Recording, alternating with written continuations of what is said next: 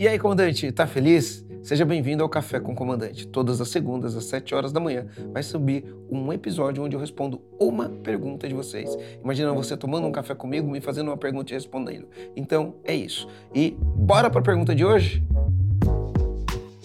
Como lidar com o celular pessoal no trabalho? É melhor cortar de uma vez ou tem um jeito melhor de fazer? Comecei o ano cortando geral e tô vendo melhoras, mas alguns colaboradores estão de cara feia. Pois é, né? Olha só, a gente vive uma época muito complicada, né? Quando eu fui trabalhar de empregado em 1988, eu fui educado para seguir as regras.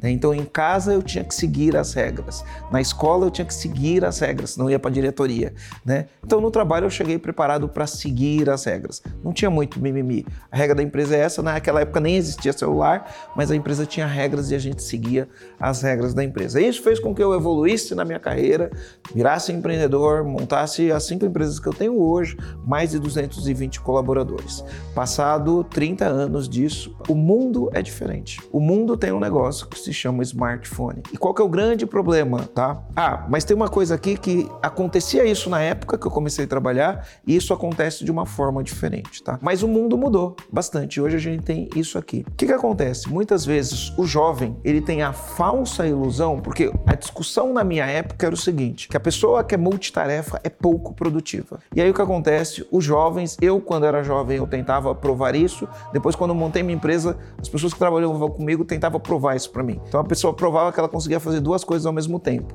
Como naquela época não tinha smartphone cheio de distração, ela ligava para o namorado ou para a namorada, ligava para o pai ou para a mãe e ficava meia hora no telefone e trabalhando ao mesmo tempo. Quando você ia questionar, que, que eles falavam para mim? Olha, eu não liguei da empresa para a pessoa, foi a pessoa que ligou da empresa para mim, então não teve custo para a empresa. Aí eu virava e falava assim: tudo bem, não teve custo, porque a gente tinha um problema que as pessoas ligavam do telefone do escritório. Naquela época a ligação era cara. E aí a pessoa achava que o fato de ela não ter custo, né, autorizava ela a ficar meia hora no telefone. Eu falei: não, teve custo. A meia hora que você ficou no telefone, eu paguei o teu salário de meia hora no telefone e você não estava efetivamente produzindo. Ah, não, eu consigo fazer duas coisas ao mesmo tempo. Era o que as pessoas falavam. Qual era o nosso trabalho naquela época? Mostrar para a pessoa que multitarefa produz muito menos do que uma pessoa focada no que está fazendo. Se eu estou fazendo um trabalho e não estou distraído, né, eu tenho muito mais resultado. E era difícil convencer esses jovens. O ano evoluiu, passou 30 anos. O que, que acontece com a juventude? Mimimi. Cara, tem muito mimimi. É muito mimimi. Você vai tirar o celular, as pessoas entram no mimimi, onde já se viu? Isso não é justo, porque não sei o quê, porque o celular é meu. Mas elas esquecem de pensar é o quanto o celular rouba o quanto as distrações advindas desse negócio que te dá uma gratificação imediata, né? Porque celular é coisa de gratificação. Eu tô ali, eu vejo um post, me animo, dou risada, gero dopamina no meu cérebro, fico quando eu vou ver, fiquei 40 minutos ali. E aí quando você faz igual você fez, você simplesmente tira o celular, você vai aumentar a produtividade, com certeza, mas a galera do mimimi vai ficar achando que é injusto, que é sacanagem e esse tipo de coisa, né? Como lidar com essa situação? O grande ponto é, se isso estiver afetando muito a tua produtividade, eu acho que você tem que criar regras claras para a pessoa e fazer o teu negócio produzir. Né?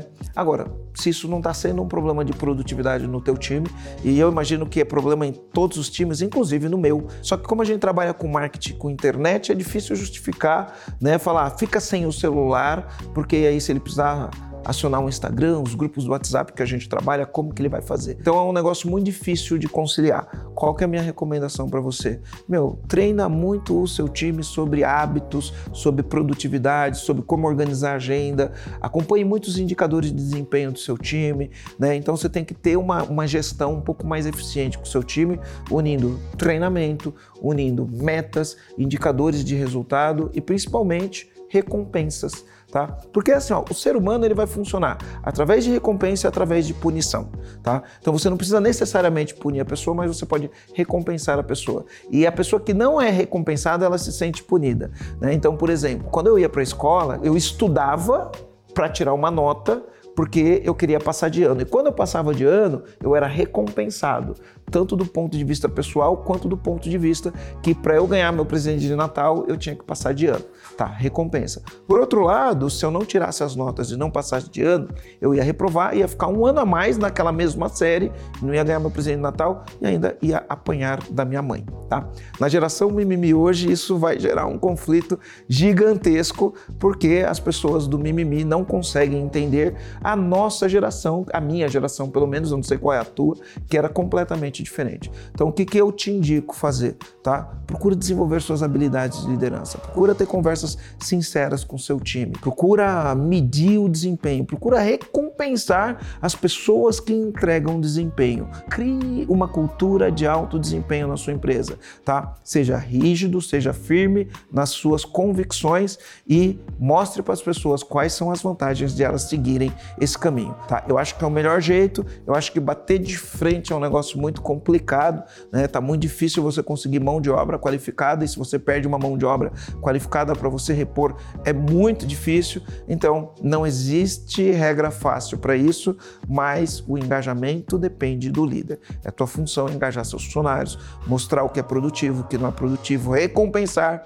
bons hábitos, treinar o seu time para ter bons hábitos. Isso é um dos caminhos para você resolver esse problema. E aí, comandante, curtiu esse episódio? Então faz o seguinte, deixa a sua pergunta nos comentários do Spotify. Aproveita que você vai deixar a tua pergunta, já avalia o podcast, dá uma nota 5 estrelas, que isso vai ajudar a gente a chegar muito mais longe. Então é isso, vou ficando por aqui. Valeu!